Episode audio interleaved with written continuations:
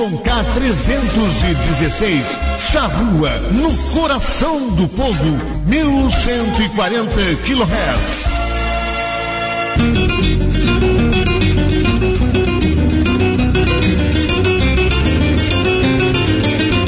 A partir de agora, na Charrua M 1140, Charrua Rural.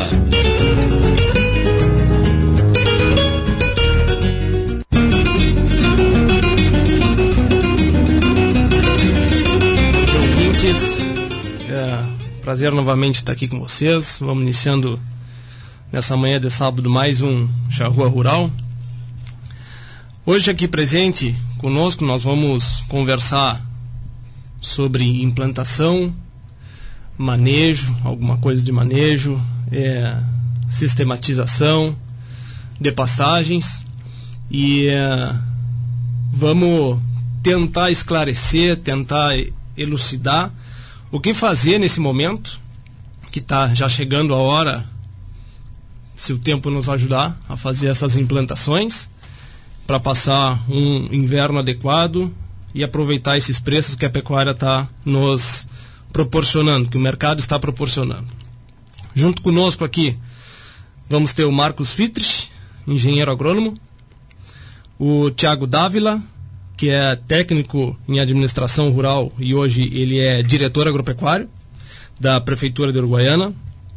O Carlos Delgado, que daqui a pouco vai estar chegando, que é secretário de Desenvolvimento Econômico. E vamos falar com o professor Eduardo, da Unipamp, também por telefone, que é, vai nos ajudar também no tema e a falar também de que forma a gente pode é, fazer essas implantações das pastagens e de que forma a gente se utilizar dela também para o controle do capim anone e algo com uma integração lavoura-pecuária também nessas rotações de culturas principalmente. Junto com a gente, como sempre, vai estar a Thaís Gonçalves, que vai mais uma vez nos prestigiar aí junto com, na mesa conosco. Bom dia, ouvintes da Rádio Charrua. Bom dia, Bernardo, Thiago, Marcos e daqui a pouco o Carlos que vai estar conosco. Uma linda manhã de sábado, 22 graus, uma máxima de 34 para hoje. É sem previsão de chuva para os próximos dias. Esse é o grande pepino que nós estamos passando notícia, por agora. Né? É. Então vamos começar, antes de nós entrarmos aí na pauta principal, uhum. né, fazendo um giro pelas notícias. O que está acontecendo na pecuária aí nos últimos nos últimos dias. É, e uma notícia importante que o produtor deve se atentar é a antecipação da vacina, da vacinação contra a febre aftosa.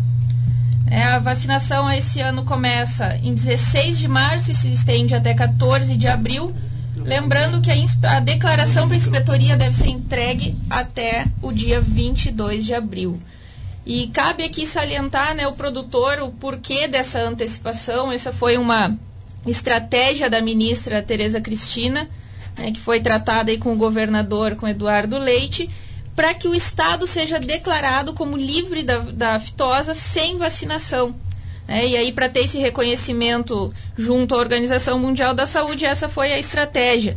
E esse movimento pode tornar o Rio Grande do Sul e o Paraná né, como recebendo essa certificação, a região sul passa a ser toda ela uh, detentora do status de livre da doença sem imunização. Hoje só o estado de Santa Catarina tem esse status. É um tema bastante complicado de ser discutido porque é, é, ficar sem a febre, sem a vacinação da febre aftosa, eu acho perigoso é um tema delicado de ser tratado, mas eu acho perigoso. Eu acho que a gente não, não tem estrutura de vigilância suficiente, apesar de ser feita hoje, bem feita pelos, pelos, pelos agentes, né? Mas hum, eu acho que a gente tem um estado muito grande, uma fronteira muito grande, acho que é algo perigoso de acontecer, mas Lembrando, já estamos no caminho, né? Com certeza. E lembrando que as movimentações contrárias a isso, elas têm sido grandes, principalmente por parte né, dos sindicatos. E aí vamos aguardar os próximos capítulos, né? Exatamente. Também tá, tá na mídia né, a, a alta do terneiro. Uhum. Né? nós estamos aí numa fase extremamente favorável para a pecuária de cria.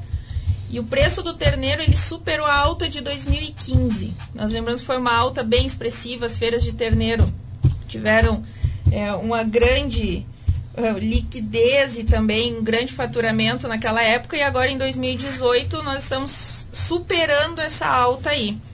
E lembrando que isso tudo aí se deve principalmente uh, devido à participação das fêmeas no abate. É, no, em 2018, essa participação chegou a 42% do abate. Uhum. Né, isso nos levou a uma restrição de terneiros no mercado.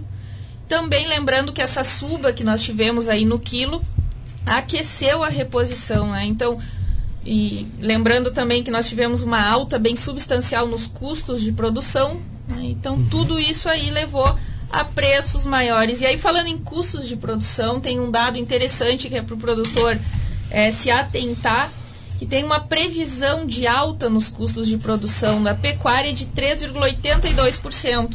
Então, muitas vezes nós só falamos na suba do, do preço do quilo e esquecemos né, do custo de produção.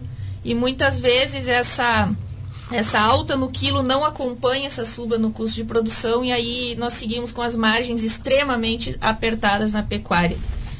É, e também essa questão aí de preço alto, o produtor deve se atentar que é um ciclo, né, Bernardo? Uhum. Hum. Esse, essa, fazer um comentário só de que tu dissesse da questão dos preços, né? Para a gente aproveitar, é óbvio que a questão dos custos são fundamentais, então a gente tem que ter um custo baixo para fazer se aproveitar dos preços em alta. Uh, tem que ter produtividades altas, buscar as produtividades altas.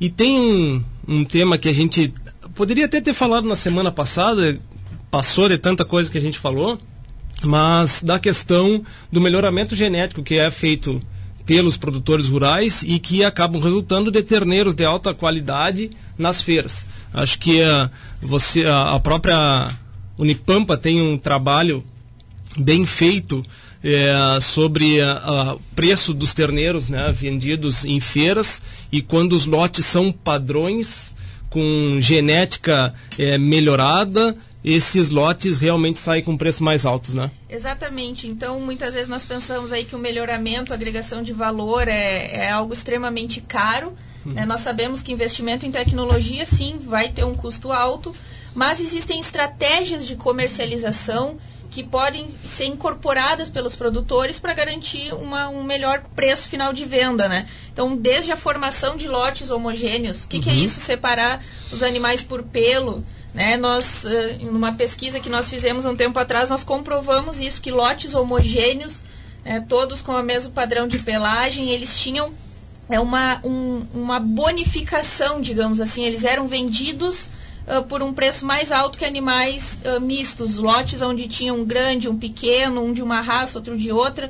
Então, a simples separação por lote já garantia uma melhor uh, valorização desses animais, né? Uhum. E também, Bernardo, lembrando nessa questão de, de alta, de custos altos, né? Essa é uma fase que o produtor faz investimentos, né? uhum. né?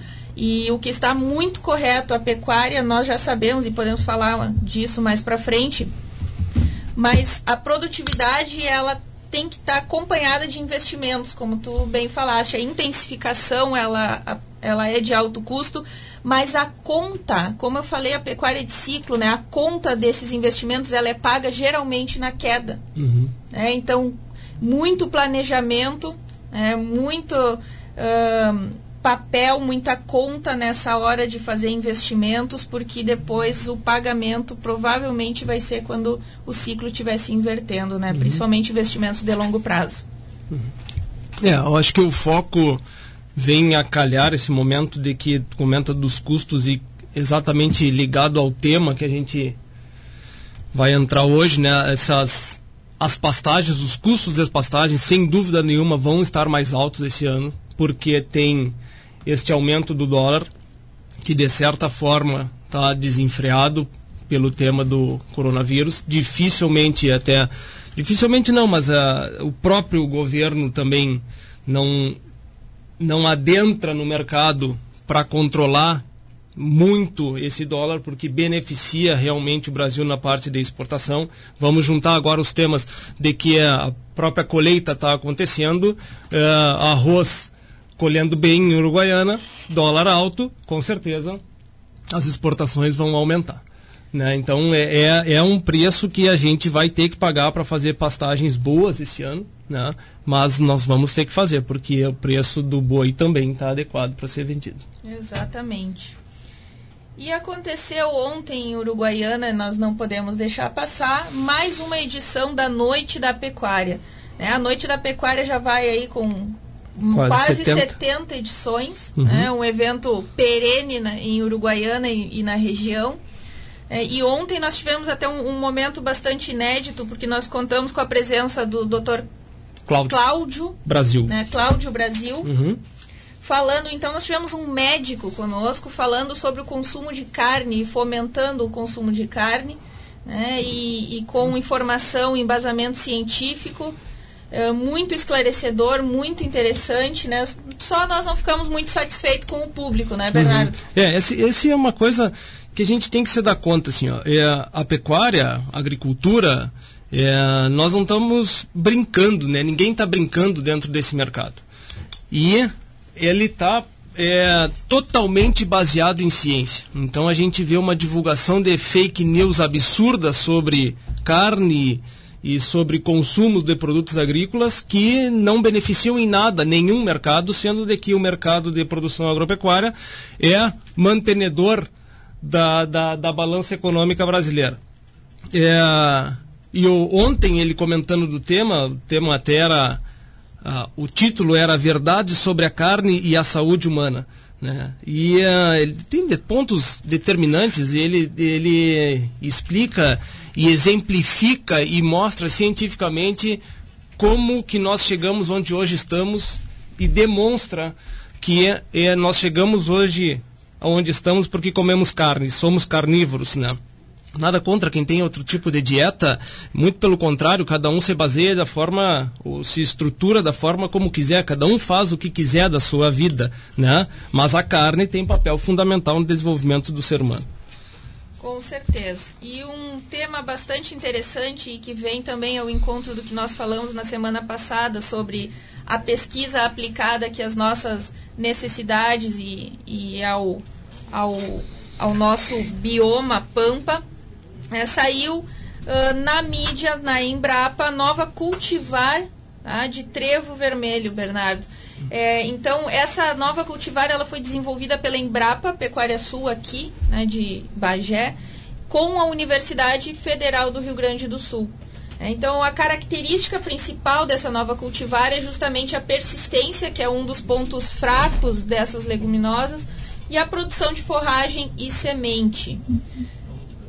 É, então, é, os pesquisadores da Embrapa destacam a, a, boa digestibilidade, os elevados teores de proteína e, sobretudo, a ótima capacidade dessa, dessa cultivar em fixar o nitrogênio, né, reduzindo a necessidade de adubação e reduzindo custo, né? É. Custo e manejo. Principalmente na questão da uh, nitrogênio utilizado, né? Ela tem uma uma inoculação de risóbios, como a soja também acontece nas suas raízes, e posteriormente, por consequência, uma fixação de nitrogênio no solo. Acho que a gente aproveita esse, essa, esse ensejo né, da, da dessas novas cultivares para a gente realmente adentrar no tema das implantações de pastagem. Uh, Marcos, queria começar contigo, queria te ouvir. Primeiro, fazer um comentário breve, se possível, como é que estão indo as lavouras hoje, como é que estão indo as colheitas, como é que está indo a soja. E por consequência, como tu acha que depois desta colheita, com essa previsão de tempo que hoje nós temos, que tem uma seca aí forte. Nós estávamos comentando até anteriormente ali, pessoal que nós conhecemos e está fazendo vistorias em lavouras aí por causa de seguro e tal. A quebra de safra na soja por causa da seca pode chegar ou até passar 50%. É, uma, é um dado é, muito alto, né? E uma quebra grande para o Rio Grande do Sul. Então queria discutir sobre como que a gente pode fazer essas implantações e como que estão indo as lavouras hoje. Bom dia, Marcos. Bom dia, Bernardo. Bom dia, Thaís. Bom dia aos colegas de mesa e bom dia a todos os ouvintes da Rádio Charrua. Cara, o seguinte, eu acho que a gente está passando por um momento difícil aí no estado. Realmente Eu que venho lá do norte do estado, aí tenho bastante contatos com o pessoal lá do norte e a coisa é bem pior que todo mundo está enxergando. A quebra é maior que 50%. As lavouras sendo colhidas hoje uh, de soja no estado aí que são as variedades mais precoces, ou teoricamente são as variedades que podem sofrer menos impacto do clima. Então tem que dar tudo certo para ela produzir bem. Ela produz mais que as tardias, mas tem que dar tudo certo para produzir bem. Então, como não deu certo, a tendência é ela produzir bem é menos também que as outras variedades que têm mais capacidade de se recuperar. Uh, é terrível. As produtividades aí não passam de 25 sacos por hectare de soja. Lavouras que ano passado você produziu, ano passado e os últimos oito anos você produziu 70 sacos, 60, 70, 80 sacos. Uh, você fala hoje em bilhões de reais que vão deixar de girar no Estado, na economia do Estado. As lavouras que estão para ser colhidas agora, tinha-se uma esperança, depois daquela chuva que deu no carnaval Uhum. ali, que ia se normalizar o tempo, Uhum. e estava se esperando uma produtividade boa, porém, estamos passando por uma seca pior do que aquela que foi antes do carnaval. Então, Fala-se, inclusive, que essas variedades tardia possivelmente talvez vão ser pior que as precoces. Não, então, assim, a o gente. A soja é uma coisa assim, ó, que ela tá com um metro de altura. Verde, bonita, murcha. Porém, tá a coisa mais linda. Tu olha assim, tinha um sojal. Aí tu olha dentro, as vagens estão bem, os pés estão carregados, porém, os grãos são muito. O meu pai chama de chumbinho. Uhum, Diz que esse pequenos. ano não vai precisar comprar chumbinho para caçar pomba lá na serra. É só pegar a soja e sair matando. Não enche o grão. o grão fica liviano e pequeno. Ao mesmo tempo, traz outros problemas, que, por exemplo, qualidade de semente para o plantio do ano que vem. O Rio Grande do Sul é responsável por 45% da produção de semente do país de soja.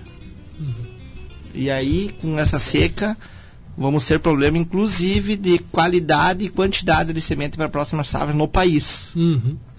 Tá? Então, os impactos, além de econômicos, são outros técnicos também. Uhum.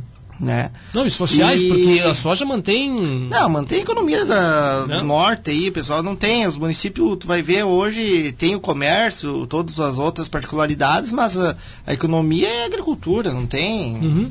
E assim, ó, analisando dessa forma aí, que daí eu acho que para nós entrar no nosso assunto, Uhum. que é o, o do programa hoje, ah, eu vim para cá há 13, 14 anos, Uruguaiana. Eu vim do norte do estado. Eu, em 2004, com aquela super seca que teve lá no norte do estado, que foi pior que essa que nós estamos passando, foi pior, muitas lavouras não foram colhidas naquela safra. Uhum. Ah, eu fiquei bem traumatizado naquela época. Cara, assim, ó, porque era triste ver o que aconteceu naquela safra. E depois eu acabei conhecendo o arroz, ah, a gente sabe dos problemas da cadeia do arroz, mas uma da decisão que me ah, fez eu vir para Uruguaiana, depois de eu ter conhecido a lavoura de arroz, foi a segurança de produtividade. Segurança e produtividade no arroz. É. Uhum. Ou seja, você fazendo o trabalho de casa bem feito, produzir tu vai. Os custos, cada um tem o seu e cada um vai trabalhar da forma possível para poder ter lucro. Mas a segurança de produtividade da cultura irrigada, que nem o arroz é, Uhum. foi o que me, uma das decisões que eu tomei, porque eu fiquei muito traumatizado naquela época. E, o- e depois disso aí, eu nas primeiras andanças minhas aqui em Uruguaiana, quando eu não conhecia nem arroz, eu andava com o Marlon Marques, que foi o meu orientador de estágio, e eu me lembro até o local que eu falei isso pra ele. Nós estava indo para fora e eu cruzei por um campo tapado de anone. E nós ia olhar, só enxergava lavoura de arroz. Até pastagens na época era pouco, se tu for analisar. E eu falei pra ele assim, Marlon, só se planta arroz e campo aqui em Uruguaiana, ninguém faz nada diferente. Ah, mas que a soja é complicado, o solo, isso, não chove, dá seca, isso e aquilo. Eu digo, tchê, nós vamos ter que mudar a cultura disso aí. E aí é onde eu quero chegar. Voltando pro raciocínio da soja. E voltando hoje para o que está acontecendo em Uruguaiana. A passos curtos, mas está acontecendo. Uh, nós passamos por oito anos de chuvas uhum. magníficas. Não podemos reclamar de nada. É, os campos estavam bom, uh, tchê, maravilhoso, tudo. Produtividade da soja no norte do estado, lavoura de, da região sul de soja passou em áreas de rotação com arroz, passou de 30 mil para 330 mil, uhum. né? Aumentou tudo, porque vinha chovendo bem, os caras colhendo, não muito, mas 40, 50 em rotação com arroz, está magnificamente bem. Uhum. E agora, uh, e eu um ano desses aí, eu fui convidado até para palestrar num evento lá em Santa Maria em 2012 para ser o case de sucesso da soja na fronteira oeste. Uhum. Eu lembro. E, e aí, eu nunca me esqueço disso aí, inclusive quando eu dou minhas palestras eu falo esse exemplo aí. Em 2012, eu, plan... eu, eu trabalhava numa propriedade, estava consultoria e nós começamos a plantar soja. E eu tinha um sojal de um metro e pouco de altura. E chegou no enchimento de grão, deu 20 dias sem chuva colhi 13 sacas por hectare. Naquele momento ali, me, e o resto do estado, os cases de sucesso era 45, 50, 55. E o Marcos foi dar um case de sucesso de 13 sacos naquela palestra. e naquela palestra eu mostrei que o meu volume de chuva foi maior que o dos colegas, porém mal distribuídos. Uhum. Ou seja, a fronteira oeste, P, nós sofremos esse pecado aí. E o Estado hoje está passando por isso aí. Uhum. Ou seja, naquele momento ali eu decidi que se nós tiver que plantar soja na fronteira oeste, nós teríamos que irrigar. Uhum. E hoje, para encurtar o caminho, isso aí vai nos proporcionar boas pastagens, que ainda nós temos que aprender a fazer. Uhum.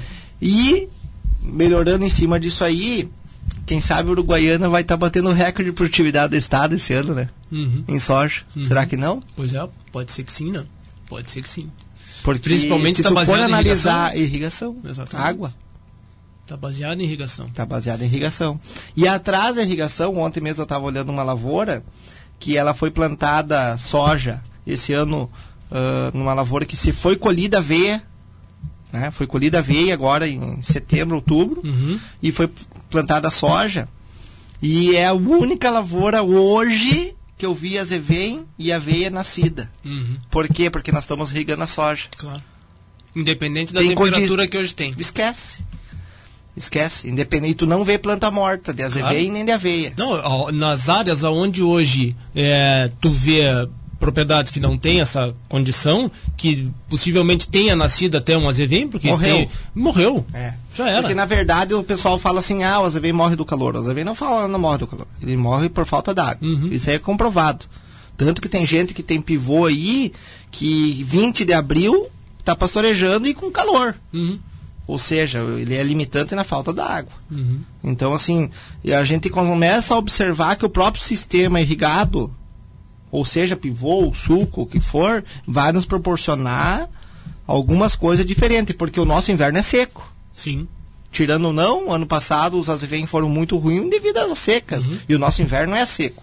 Então, além de nós começar a fazer mais pastagem, tem que começar a pensar como é que nós vamos produzir mais nessas pastagens. Uhum. A, a, questão também é de, de, de, cortar os vazios da área. Não vazio forrageiro, não, vazio da área.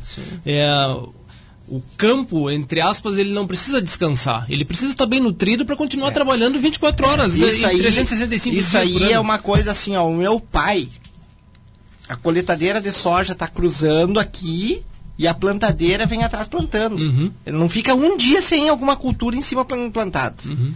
E essa cultura nós tem que trazer para cá também. Uhum. Eu acho um absurdo, um absurdo nós tá com a equipe das lavouras toda focada para um lado hoje por causa da colheita e tu voltar a fazer algum manejo nas áreas, inclusive, nem que seja para esparramar a palha da soca, Sim. que nos atrapalha para o estabelecimento das EVEM, uhum. 60 dias depois. Nós tem que ser mais profissional nessa Sim. parte aí. Tem e aí nós vamos ter melhores pastagens. É. Ah, então eu vou passar a palavra e senão eu fico o programa Não, inteiro falando. Tá bem, tá bem.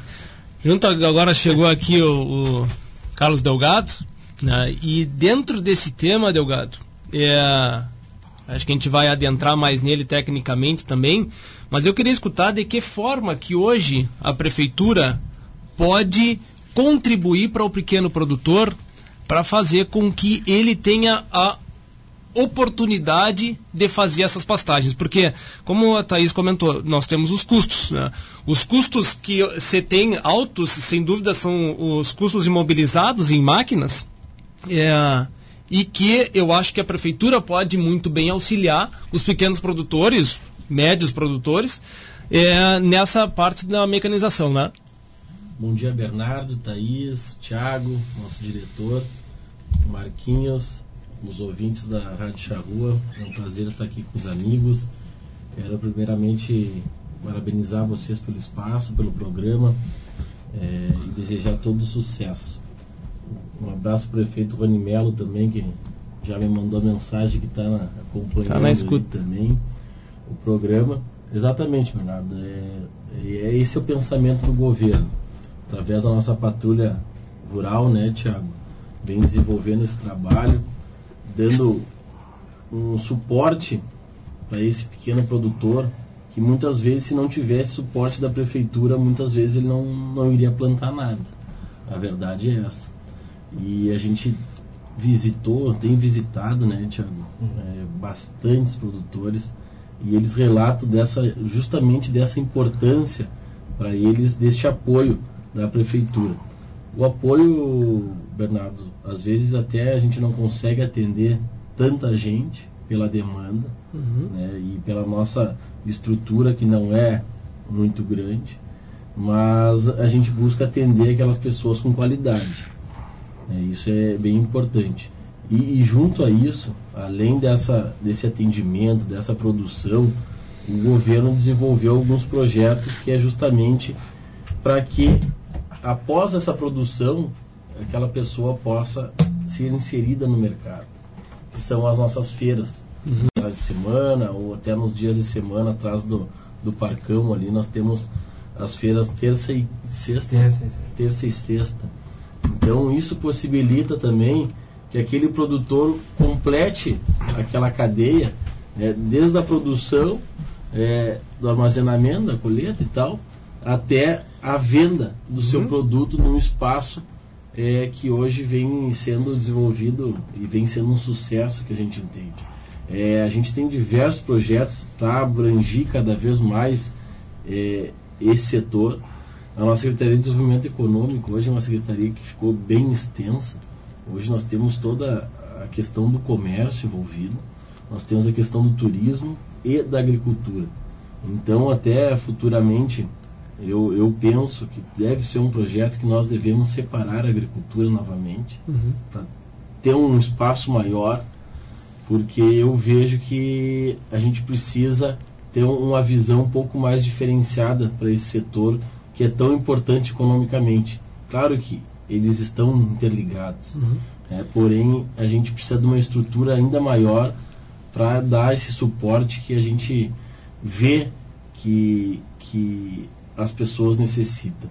Uhum. Até vem, agora fomos contemplados com emendas, né, Tiago?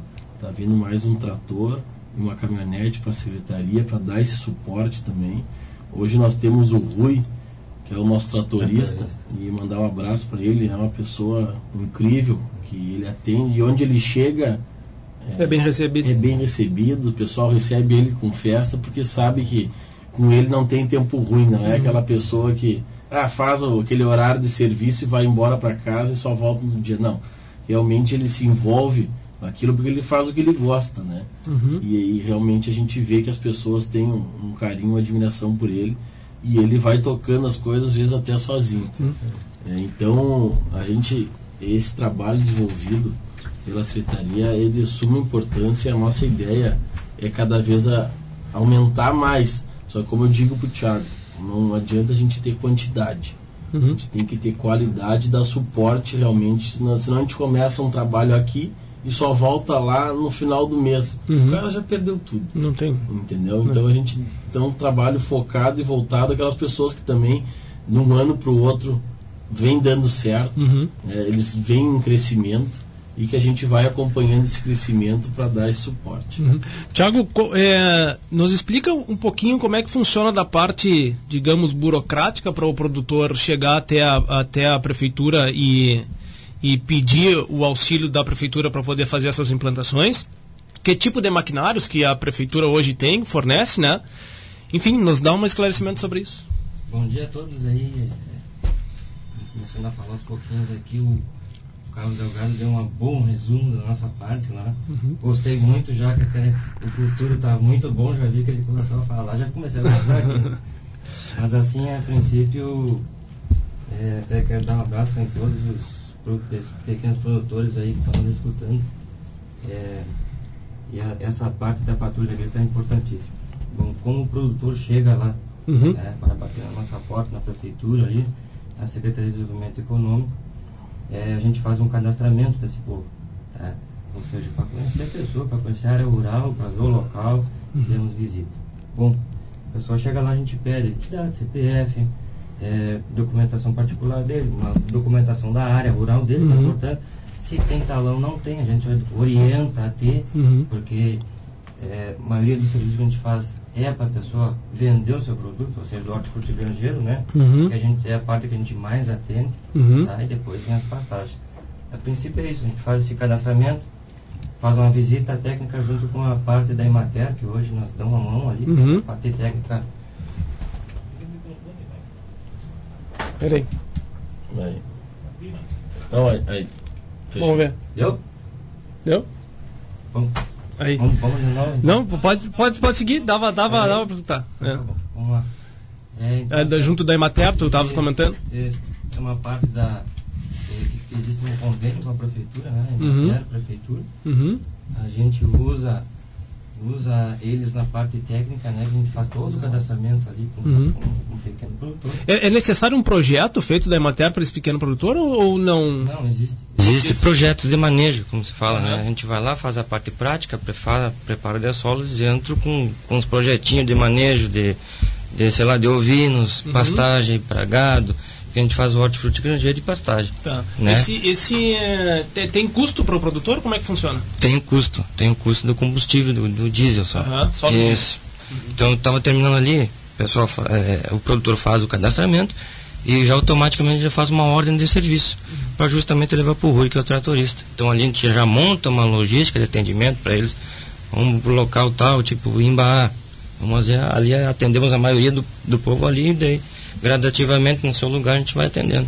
Tá, serviço tem degradagem, serviço de dessecação, que, que, que tem, quais são os serviços é, que tem hoje os, É, a, o maior serviço nosso lá, maior, maiores pedidos no caso, são de grade e globe uhum. e enxada rotativa e semeadeira para pastagem. Uhum. São os três assim que, que mais saem. Entendi. Tiago, e os produtores eles buscam né, esse serviço aí de maquinário e tudo mais, mas a parte de assistência técnica, tu comentaste algo da Emater, né? Existe um acompanhamento técnico desses produtores, porque uh, muitas vezes até alguns talvez estejam nos ouvindo, estão interessados, né? E eu acredito que essa é um, esse é um gargalo do nosso setor, é, no que diz respeito ao pequeno produtor, e que a Emater uh, busca sempre cobrir, digamos assim, né? que é a parte de assistência técnica. Também está aí a universidade com projetos de extensão rural, né, sempre buscando pelo pequeno. Hoje, dentro desse projeto, com os pequenos produtores, tem esse acompanhamento? Tem esse acompanhamento. É, a, a Emater, né, tá, nós ajuda, ajuda muito nessa parte aí também. O Colégio Agrícola, não posso me esquecer do Colégio Agrícola, porque lá tem os alunos e tal, e às vezes, é, em combinações, fizemos dias de campo nos locais. Né.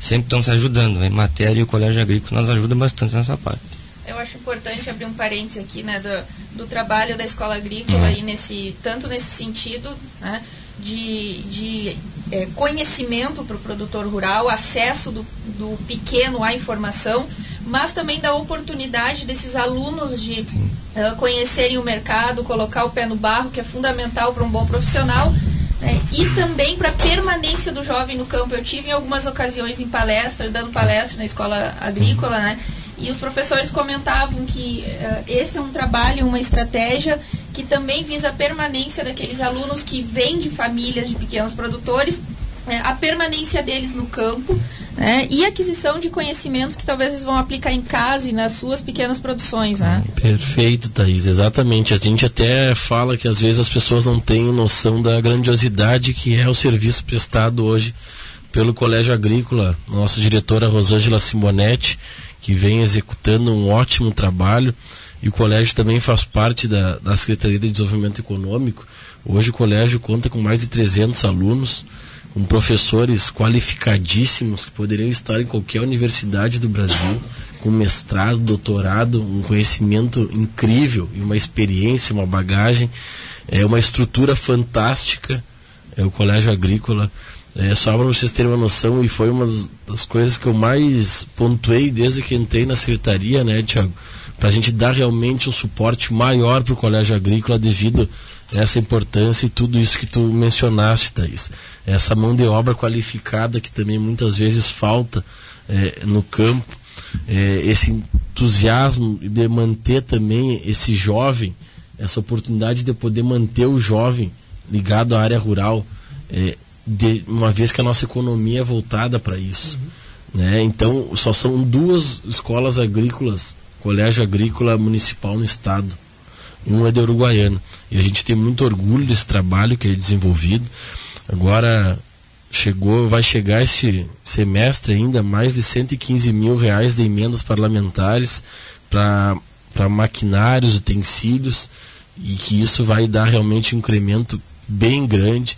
O Tiago tem outros projetos também, é, junto ao Colégio Agrícola, e nós estamos buscando cada vez mais aprimorar esse serviço. Vamos colocar uma vigilância 24 horas no local também, para dar esse suporte e essa garantia de que esse maquinário não vai se perder e não vão é, não vai sofrer é, furtos, porque infelizmente nós já tivemos algum loca no local uhum. é, furtos, inclusive no início do ano foi, foi carneada uma vaca uhum. dentro do colégio agrícola é na madrugada. Essa questão, uh, Bernardo e, e, pessoal, né, que nós estamos falando da escola agrícola e do conhecimento, ela vem totalmente é, ao encontro do nosso tema aqui de pastagens né, e, e de intensificação. É, tem uma frase bastante clichê que roda na internet, mas que ela é muito real, muito forte, né?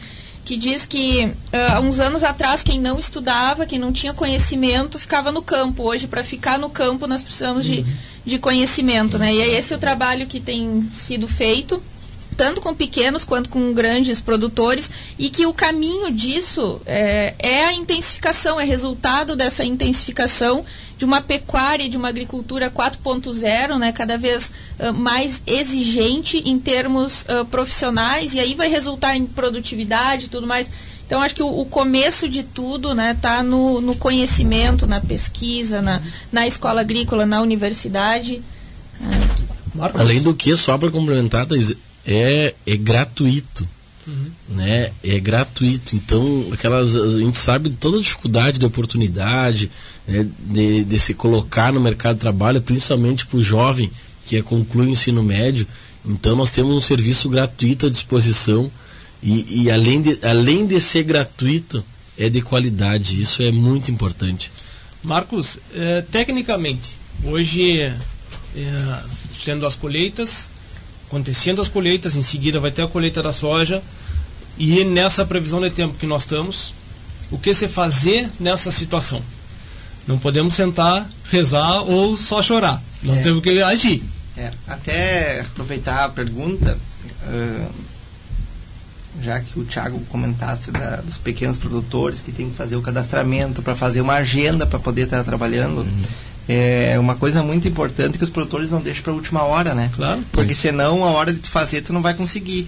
E isso acontece hoje no campo também. Sem dúvida. Inclusive para os grandes produtores. Exatamente. O pessoal enquanto está colhendo ele não está pensando em plantar pastagem. O, quando, tem um fato, né, Marcos, assim, ó, é, independente do tamanho, a técnica aplicada vai ser igual. É, igual. Né? Ela é uhum. igual, independente da capacidade financeira, ela é tu tem que estar estruturado para aquilo ali. Exatamente. É planejamento, né? É planejamento. É, planejamento. Se tu vai fazer um hectare, se tu vai fazer um milhão, é o mesmo planejamento. Eu, eu, eu, eu de data, né? Eu vejo assim com uma boa pastagem até assim o produtor que vai ter uma boa pastagem, possivelmente, claro que tem aqueles que fazem mais, mais sem planejamento e dá certo também, mas uh, você planejando antes, você inclusive consegue com, comercializar os insumos que mais baratos claro. e de melhor qualidade, principalmente sementes. Uhum. Né? Porque sabe, o produtor que levar muito tempo para comprar semente, tu sabe que Vai sempre tem escassez e vai ficar com a, infelizmente, com a sujeira. Uhum. né? E aí tu planta, não nasce direito, já vai plantar tarde, não vai, entendeu? Vai ter os problemas que o ciclo já vai ser mais curto. Então isso serve para os pequenos produtores, inclusive para estarem program- programando o preparo desse solo Claro. antecipadamente. Entendeu? Então, e pro grande mais ainda, né? Porque o grande, é que nem tu disse, todo mundo tem sua estrutura. Mas eu não consigo enxergar essa cultura em uruguaiana ainda, que enquanto não acabar uma coisa, não você começa a outra. Sim, exato. É. O, o serviço ele está disponível. A prefeitura, nesse caso do pequeno, ele está disponível. Tá? Estão ali querem fazer. Né? Agora também tem a parte do produtor. Não vamos deixar para a última hora e bater na porta da prefeitura para dizer assim, tio, eu preciso das máquinas para É, ontem. sim, Esquece sim, que isso mas não vai nem na- acontecer. Na propriedade particular não acontece, imagina. É, exatamente. Imagina Um uma serviço pública. público. Vai acontecer mesmo. Sem falar que nós estamos falando de uma atividade de alto risco, né? Sem dúvida. Ah, climático, de mercado, instabilidades, é uma empresa a céu aberto, então o planejamento ele minimiza riscos. É. E eu acho que essa cultura ela ainda está um pouco atrasada no Rio Grande do Sul, na fronteira oeste, né, em detrimento de outros estados, outras regiões do país. É justamente encarar toda essa essa ah, empresa a céu aberto realmente como uma empresa, né, e fazer o planejamento ah, correto da, do- dos processos e levantamento de custos, planejar a comercialização. Então eu acho que o produtor tem que se atentar a isso, né, e começar a incorporar essa cultura, porque de novo a gente está falando de intensificação, de pecuária e agricultura 4.0, né, mas tem que ser mais empresarial, né? É, e uma coisa baseada em cima do que está acontecendo esse ano no norte do estado, que para nós não é novidade, eu até faço uma uma, uma ocasião para falar pro pro Delgado que talvez tenha que até eu acho que eu vi falar que tem um projeto de construção de açudes aí, não sei se é para irrigação para piscicultura aqui na cidade. Tem o município foi foi Contemplado. contemplado com isso aí. E eu acho que a secretaria tem que se envolver em talvez conseguir essas tecnologias de irrigação para esse pequeno produtor. Porque aí tu vai produzir em alta escala, tu não vai depender. Porque o pequeno produtor, assim, tu imagina um pequeno produtor, o grande em alta escala, ele sempre vai ter um pedaço ah, grande, ah, que vai estar bom. O pequeno produtor, se ele errar ali e não ajudar, tchê, ele perde tudo. Entendeu? Porque a escala é menor, então é mais complicado. E eu acho que eh, Uruguaiana, cara, o, o produtor que investir em irrigação, independente do sistema, que tem vários sistemas que possibilitam isso aí, e nós somos ricos em água. Eh, Assim, o norte do estado não tem a metade da água que nós temos aqui, por causa dos nossos açudes.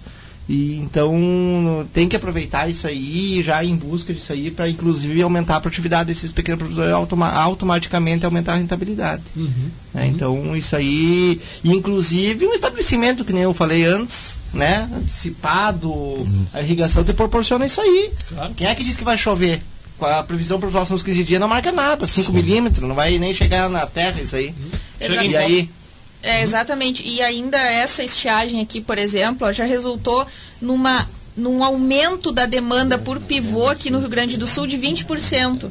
Né? Então acho que a gente vai aprendendo com, a- né, com os percalços aí. né? É isso aí. É, mas é, só voltando, Marcos, o que fazer nesse momento agora? certo. Tá. É, então vem aquilo do raciocínio que eu vinha falando. Então o produtor, primeiramente, ele não pensa enquanto não terminar de colher. Estou falando do grande produtor. Ah, o que temos que fazer? Primeira coisa, vamos falar assim, ó. Eu não faço ideia de quantos hectares de azevenha semeado sobre soca. Uhum. Tá, então vamos começar na fatia maior do bolo. né? Mas com certeza a maior parte da lavoura de azevenha de Uruguaiana é semeadura sobre soca de arroz. tá? Aí eu pergunto, o que, que o produtor está fazendo diferente para nós ter um bom azeveia na soca de arroz? Faz quantos, faz quantos anos que nós plantamos azeveia sobre soca de arroz? Tá, então, assim, a primeira pergunta, eu não sei a resposta. Tá? Mas tá, a gente está fazendo alguns trabalhos aí, eu acho que tem que evoluir. Eh, nós, nós estamos passando por uns 3, 4 anos difíceis aí de, de rentabilidade na lavoura, né? Mas o que vamos fazer? Eu também pergunto isso aí. Quem é que está fazendo alguma coisa diferente? É, Como é que nós vamos acabar com essa palha? Uhum. A gente sabe, a técnica hoje melhor que existe é boca. Uhum. E nós temos um plantel para isso aí? Claro que não. Aí o pessoal quer não quer botar a vaquinha com cria lá na, na soca soca. para não perder eficiência de produção. né? Mas eu acho que talvez realmente não deve botar, e nós, mas nós temos que resolver o problema da palha. Primeiramente para estabelecer bem. Bom, vamos falar das outras pastagens. Que eu, eu, eu comecei pela maior fatia do bolo, as outras pastagens. Primeira coisa, que deve estar se- sendo feita hoje. Dessecação antecipada do campo. Anone. Campos com anone alto já teriam que ter sido rapados para ter uma sequência de secação. O anone alto, independente de se tu dessecar, e se tu vai fazer uma semeadura de desenha lanço, tu vai ter problema de estabelecimento. Devido à decomposição da palha. Pode ter certeza que tu vai ter problema de estabelecimento. É, Nesse caso aí vai ter um custo maior porque o produtor, porque ele pode ter um controle disso aí se ele entrar com maior quantidade de nitrogênio. Exatamente. Mas aí E- Vai aumentar não, e não é só no- o próprio nitrogênio também, mas o estabelecimento é muito ruim porque tu tem muita palha Uhum. se tu não for preparar o solo, entendeu? Que hoje eu penso em plantio direto, entendeu? Hoje o produtor que vai fazer uma pastagem já está sistematizado, ou se não tá, tu vai sistematizar, que facilita, mas tu vai gastar mais. Claro. Tá? Mas vamos dizer numa- um campo de pastagem. Tu não pode ter uma pastagem cobertura independente da cobertura muito alta, né? Para não ter a questão da relação carbono-nitrogênio muito alta e automaticamente isso aí vai proporcionar um melhor estabelecimento da cultura. Então, dessecação antecipada, tá? E aí e aliado isso aí, controle de formiga. Eu já dessequei campo com anone muito alto e não botei eh, veneno para formiga e tu estabelece as EV e nasce de, de, de as formigas acabam com a lavoura. Porque o que que acontece? Os formigueiros estão ali no campo, tu desseca tudo que tem de verde para eles comer e no outro dia que, que eles vão nasce o azevém, o que, que eles vão comer? O teu azevém. E a, olha, uma, as formigas acabam com as lavouras, as lavouras do azevém. Então assim, ó, tem duas consequências aí que tu tem que tomar cuidado nisso aí. Então a primeira coisa, antecipação de secação. Depois disso aí, ahn, né, ah, tentar a melhor condição de plantio. Cara, quem sabe semear no seco e sem o azevém nascer hoje é uma baita alternativa. Vai chover em cima, ele só vai nascer a hora que chover agora, com a seca que nós estamos.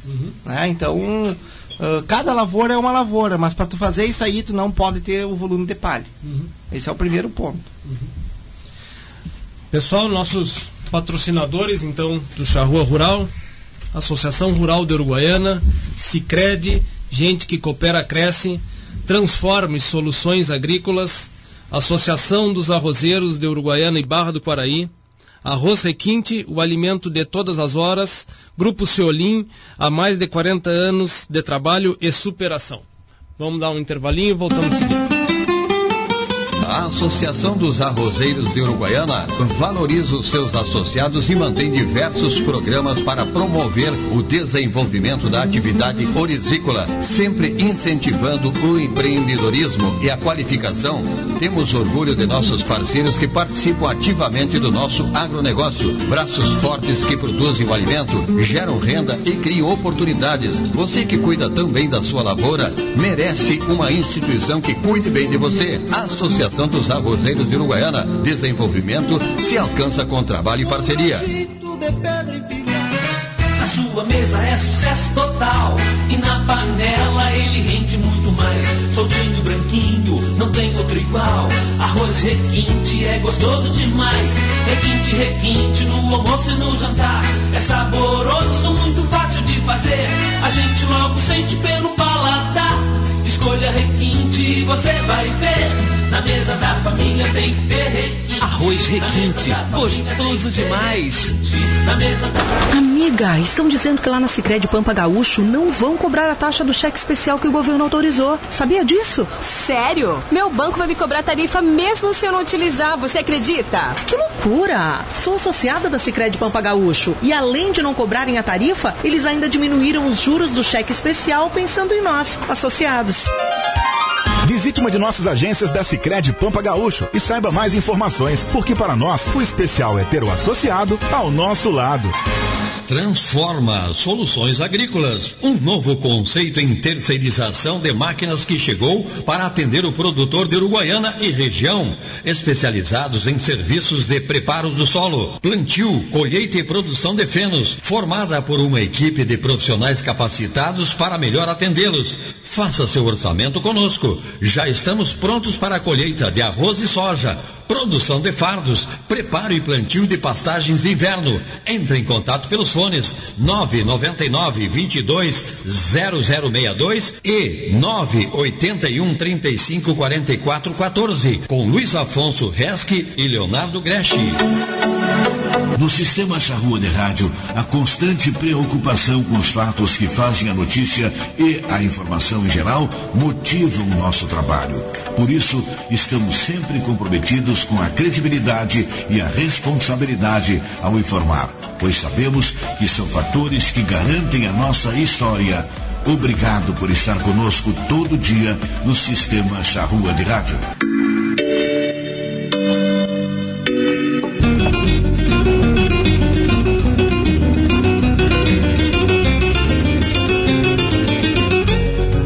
É, antes da gente falar com o professor Eduardo, dar uma palavrinha pro Delgado que vai se despedir, que tem uma, um compromisso agora de manhã. Bom, então quero agradecer Bernardo, Thaís, todo, toda a turma aí da Rádio Charrua pelo, pela oportunidade. O Thiago fica aí com, com vocês e dizer que a gente está sempre pensando no melhor da agricultura, por isso, às vezes as pessoas pensam, ah, mas na prefeitura deve ter um monte de gente lá e dão pouca atenção ou, ou não sabem como é que funciona. A estrutura é mínima, realmente eh, a agricultura foi para nossa secretaria por questão de dificuldade econômica, você teve que, que juntar as secretarias para diminuir os custos e que é realmente um projeto do, do, prefeito futuramente poder dar uma atenção maior, um espaço maior que realmente a nossa esta área tão importante para a nossa economia merece. Então agradecer e convidar, né, Thaís? Mais uma vez a Thaís vai falar depois do evento hoje que nós temos é, as margens do Rio Uruguai, o evento na Santinha, Carne, Pampa e Gente. Evento realizado pela Unipampa, Sindicato Rural, CTPEC, que a prefeitura apoia e está junto nessa organização para que para fomentar esse assunto tão importante da carne, tanto para a saúde quanto para a nossa economia e convidar as pessoas a irem com as famílias e agora eu estava lá de manhã, Thaís, e tinha pessoas tirando foto e vendo o evento, pessoas conhecidas minhas, e aí me perguntaram, ah, que legal esse evento, eu vim com a família, e legal que esse espaço está sendo aproveitado para esse tipo de coisa. Antigamente esse espaço aqui só ia bagaceira e marginal. O cara falou bem assim.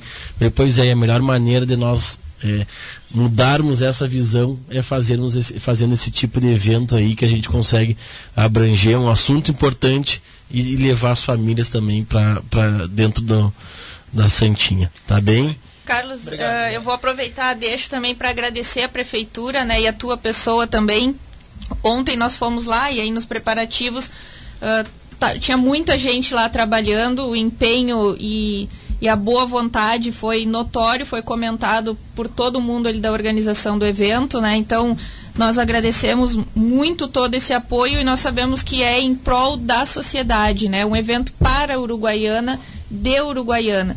E isso que tu comentaste da Santinha, é o que as pessoas têm uh, falado muito, né? É a necessidade de ocupação desse espaço e eu acho que nós estamos fazendo parte aí desse início, né? Então Exatamente. esse evento é para todo mundo, né? Depois nós vamos falar mais um pouco, convidar todo mundo para. É isso aí. Então, tá bem, então aguardo todos às 17 horas. Um abraço, Obrigado, bom dia a todos.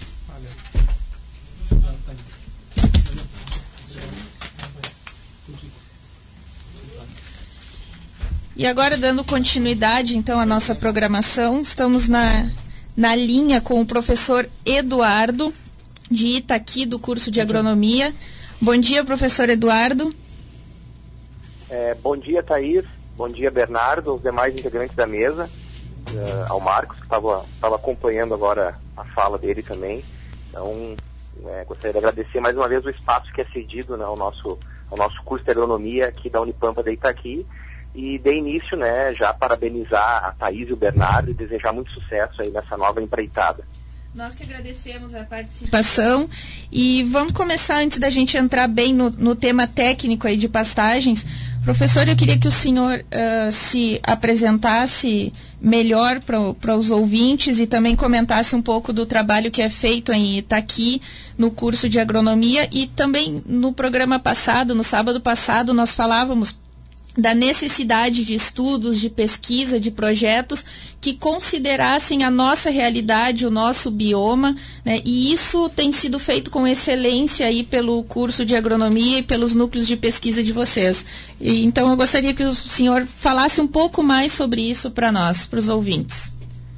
Pois é, então aqui o nosso, nosso, curso, nosso curso de agronomia aqui do campus Itaqui, ele vem desenvolvendo uma série de, de, de, atividades, de pesquisa, justamente nesse sentido da necessidade que muitas vezes o produtor tem de dados regionais. Bem como tu comentou, né, Thaís? Aqui a gente, a gente tem algumas condições bastante específicas em termos de produção. Nós temos colegas que trabalham com as diferentes culturas, colegas que trabalham com arroz, trabalham com soja. Particularmente, eu trabalho na área de manejo de animais ruminantes, na área de pastagem, de nutrição. Então a gente tem uma, a gente vem trabalhando em cima disso, a gente vem realizando alguns dias de campo. Isso é mais recente, a gente realizou no final do ano passado o segundo dia de campo da nossa unidade experimental que fica ali, está aqui nos fundos do nosso campus e a gente tem mostrado alguma coisa que está sendo feito. Né? Anteriormente, anos, né, em outros anos, a gente fez algumas parcerias, inclusive com o Marcos, que está ah, no, no, programa, a gente fez alguns dias de campo, algum, apresentando alguns resultados e a gente vem encontrando muita coisa interessante. Né? Algumas particularidades, como já eram sendo comentadas, então. Sim, então, em relação a esses resultados uh, que o senhor comentou. Alô? Tá, tá, tá, tá escutando? Tá na escuta. Tô, tô Agora voltou. Isso. Tá, deu uma cortadinha aqui. Então, em relação a esses resultados que comentaste, né, que são interessantes e tal, podia, o senhor poderia nos comentar rapidamente sobre quais têm sido os principais resultados que vocês têm encontrado nessas pesquisas e uhum. Sim, é, é, particularmente na área de passagens, a gente tem feito alguns ensaios na nossa unidade com ensaios em parcela, né, testando cultivares, testando algumas condições, épocas de semeadura de passagem. Né. E de forma mais recente a gente tem é, realizado alguns projetos, né, inclusive um dos projetos é realizado junto com, na propriedade com o Bernardo, ali na, na, na propriedade aí próxima à Unipampa, né, Bernardo? Isso, e na Quatro Folhas. Isso, na Quatro Folhas. E ali na estação experimental do IRGA, em Uruguaiana, a gente tem realizado alguns ensaios em sistemas integrados. O Marcos estava falando alguma coisa sobre né, a colheita da lavoura e entrada da pastagem, todas essas questões.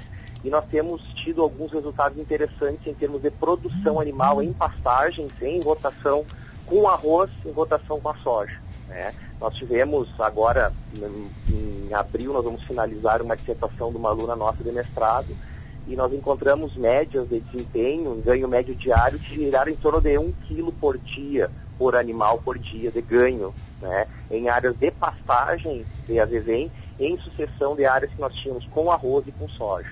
Então, são alguns dados que nós estamos trabalhando um pouco mais ainda, mas a gente tem bastante coisa promissora pela frente. Ótimo. E, Eduardo, essa, essa questão que, de um trabalho que tu vem fazendo simples, é, pelo controle do Anone, né, de que forma que a, que a pecuária pode ajudar e a agricultura pode ajudar nesse, nesse tema que é tão importante e que vem realmente fazendo com que a produtividade dos campos diminuam porque, por causa da infestação desse anone. Perfeito, Bernardo. Essa é outra linha que nós temos trabalhado, nós temos algumas coisas, alguns, alguns resultados, a gente tem acompanhado né, algumas coisas também. E eu acho que o principal ponto é o seguinte, o anone, ele aparece geralmente onde tem solo descoberto. Então, tu tem uma área, por exemplo, de lavoura, que tu trabalha e tu deixa por algum momento esse espaço descoberto, porque tu colheu a lavoura e deixou em pousio, ou no verão tu fez dois cortes, como é muito comum isso aqui, né, lavoura de arroz, faz um ano, não faz no outro. Esses espaços onde, não, onde normalmente não tem cobertura vegetal é onde ele se destaca. Tá? Uhum. Então eu acho que uma das, das saídas é justamente isso deixar a área ocupada o mais tempo possível, seja com lavoura ou seja com gado.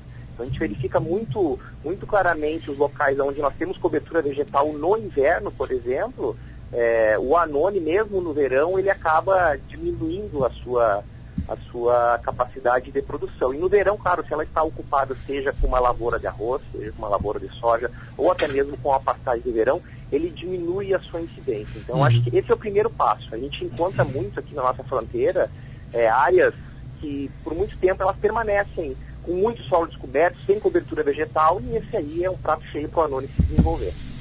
E não só anônimo, como a buva também, né?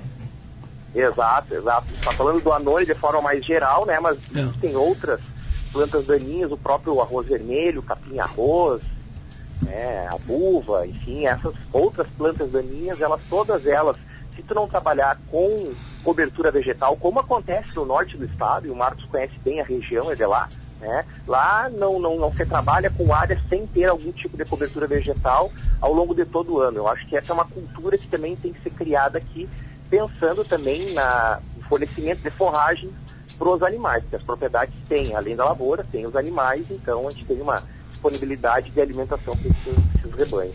Eu acho que essa questão é, é tão importante da questão do, do, do- da buva, porque ah, na maioria das vezes, ou na maioria não, mas não, não quero generalizar, mas em alguns pontos onde o produtor quer fazer o investimento, acaba fazendo um investimento em pastagens de inverno, pegando uma semente mais em conta, vamos dizer assim.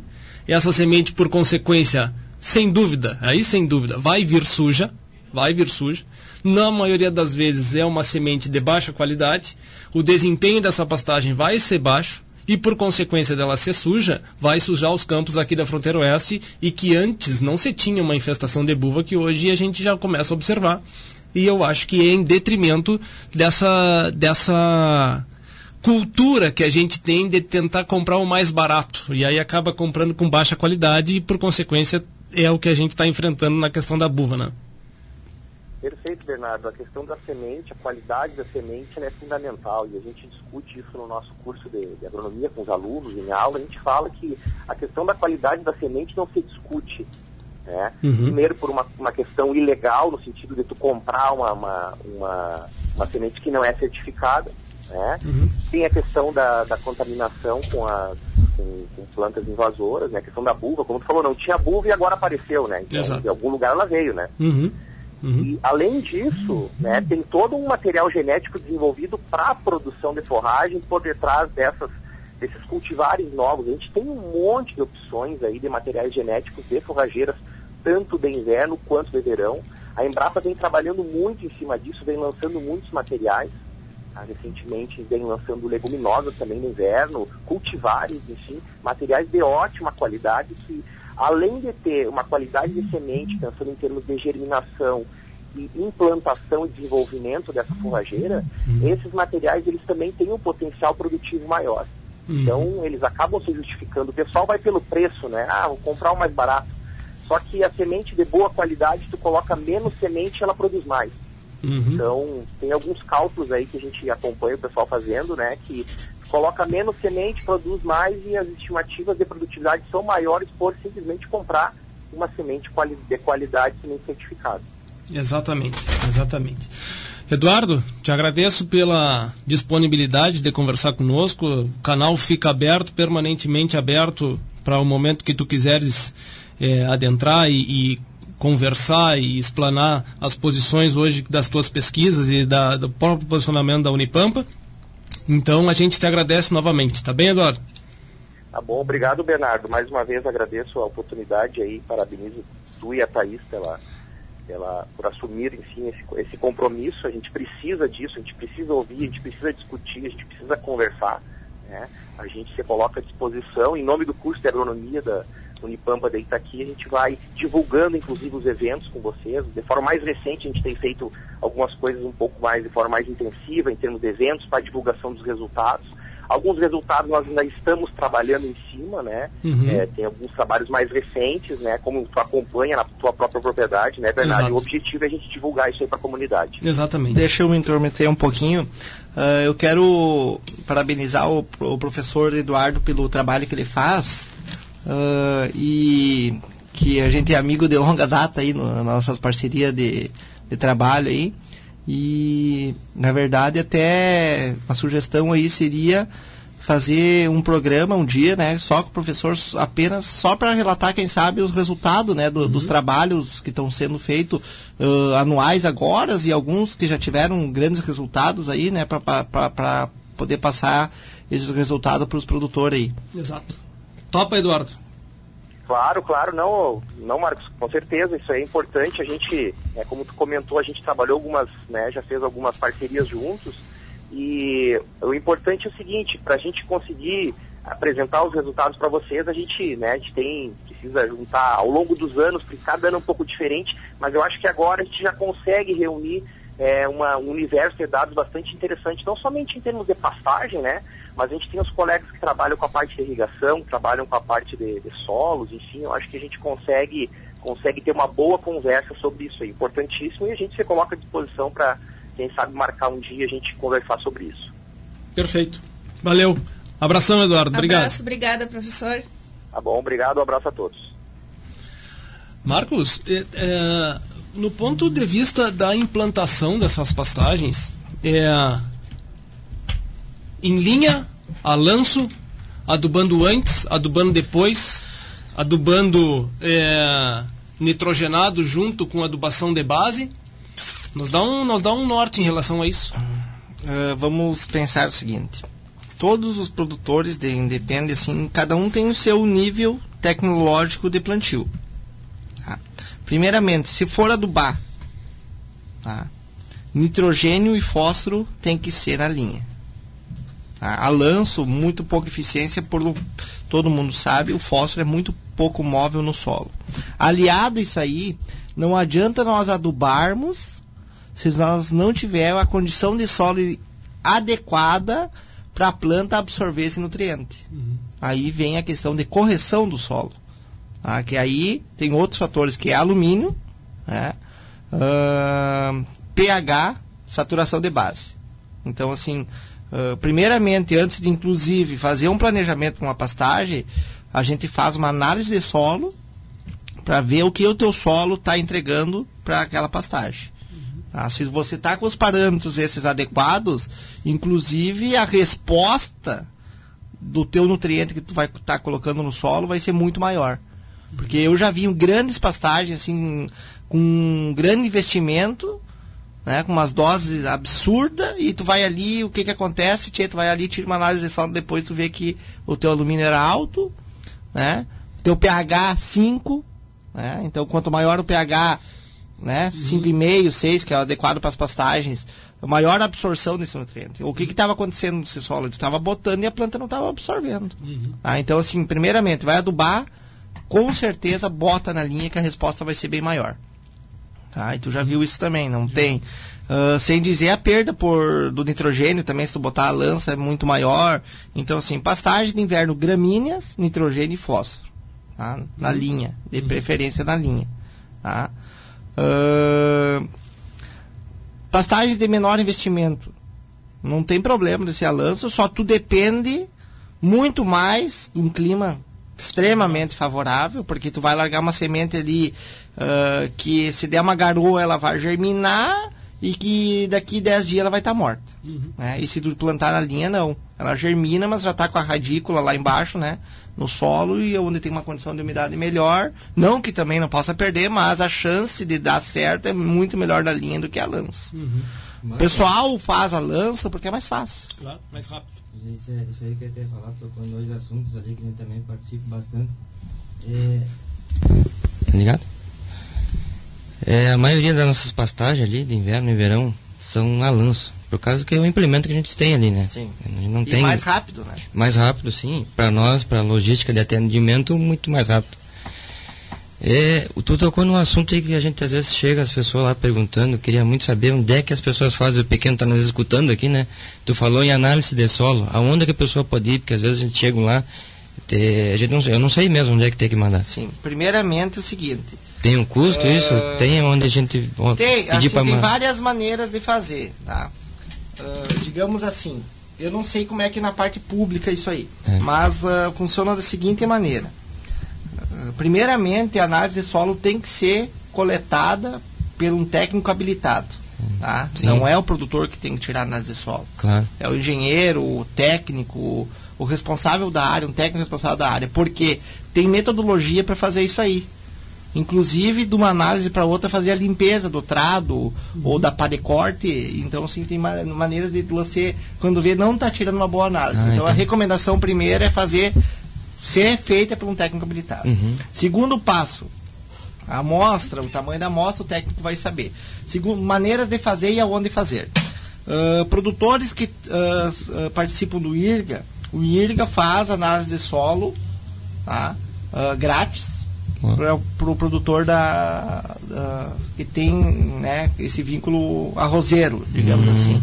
Para pequenos produtores, aí eu acho que teria que procurar a Emater, com certeza eles devem ter algum Encaminhamento, algum né? encaminhamento, não sei se pago ou não pago. Sim. E se o produtor resolver pagar, tem vários laboratórios aí, ah, não na nossa cidade, mas Sim. fora daqui, que em torno de 30 dias essa análise de solo vai dar de volta aí para o pro produtor, a resposta para o Que base de custo é?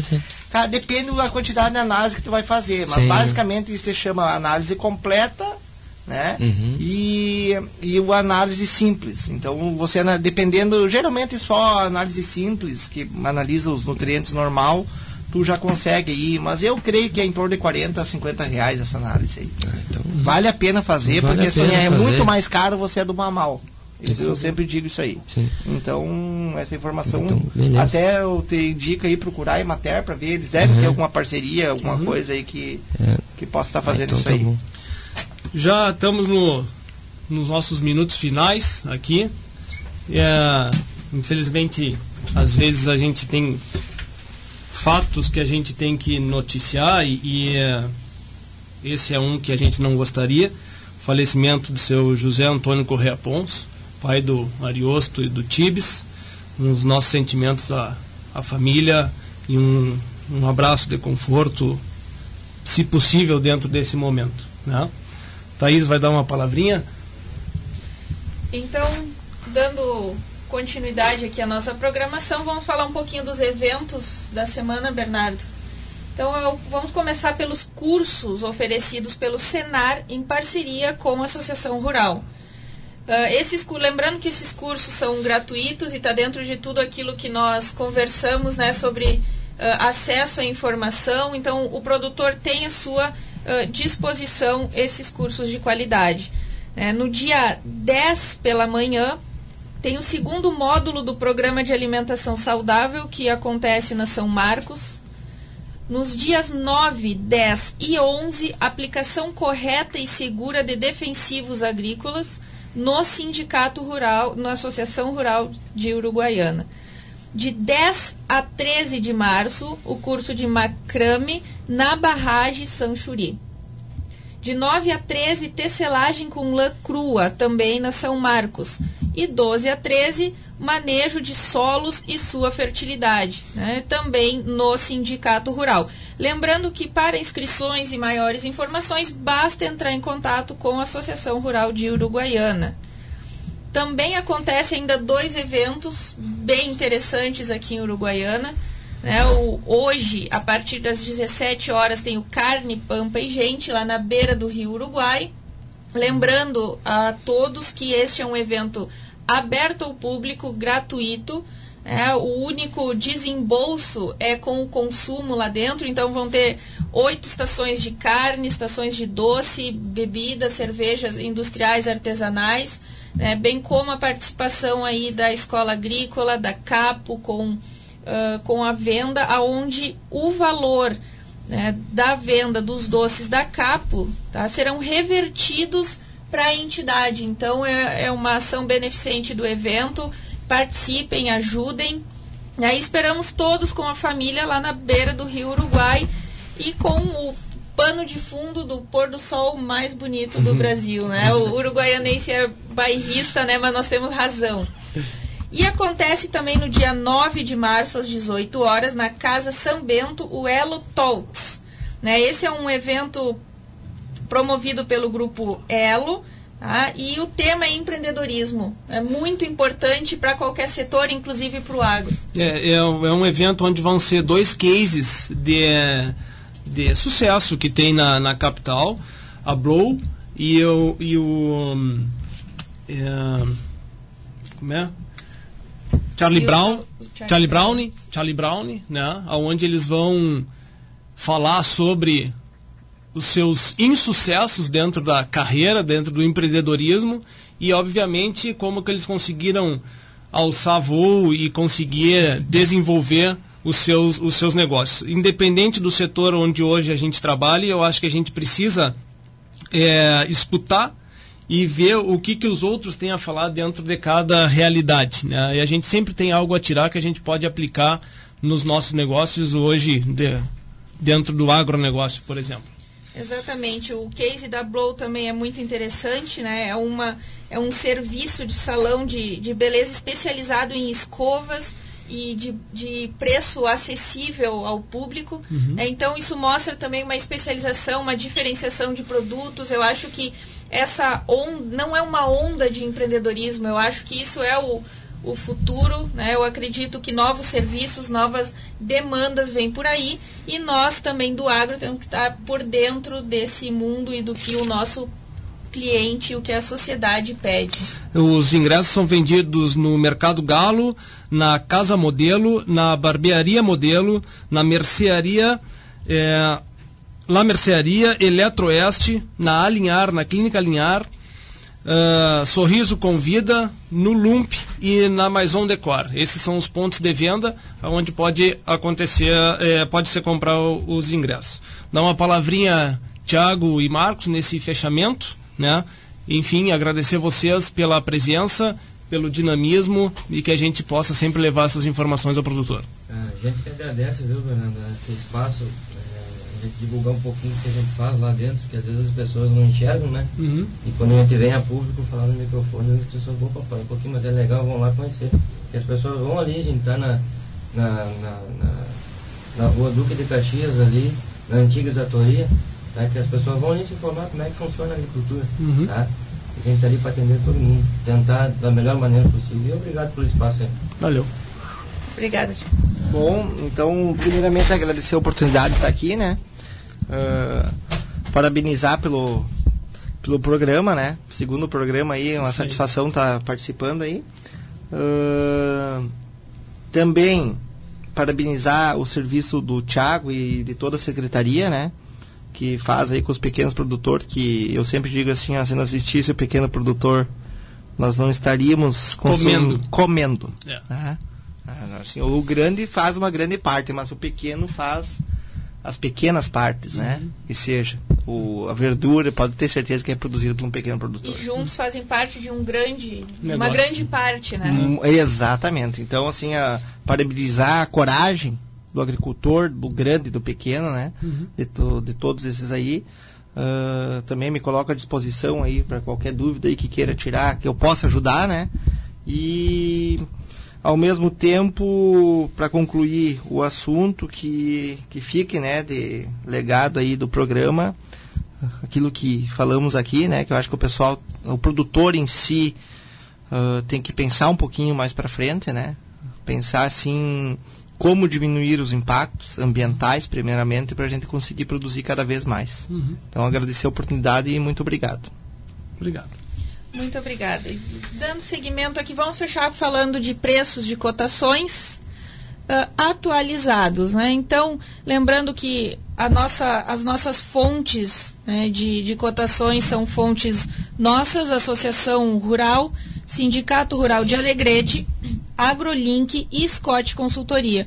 O boi gordo, segundo essas, essas fontes, está a R$ 7,00 o quilo, o ter, a terneira R$ 7,40 o terneiro 7,50, vaca de invernar 5,30, vaca gorda 6,10.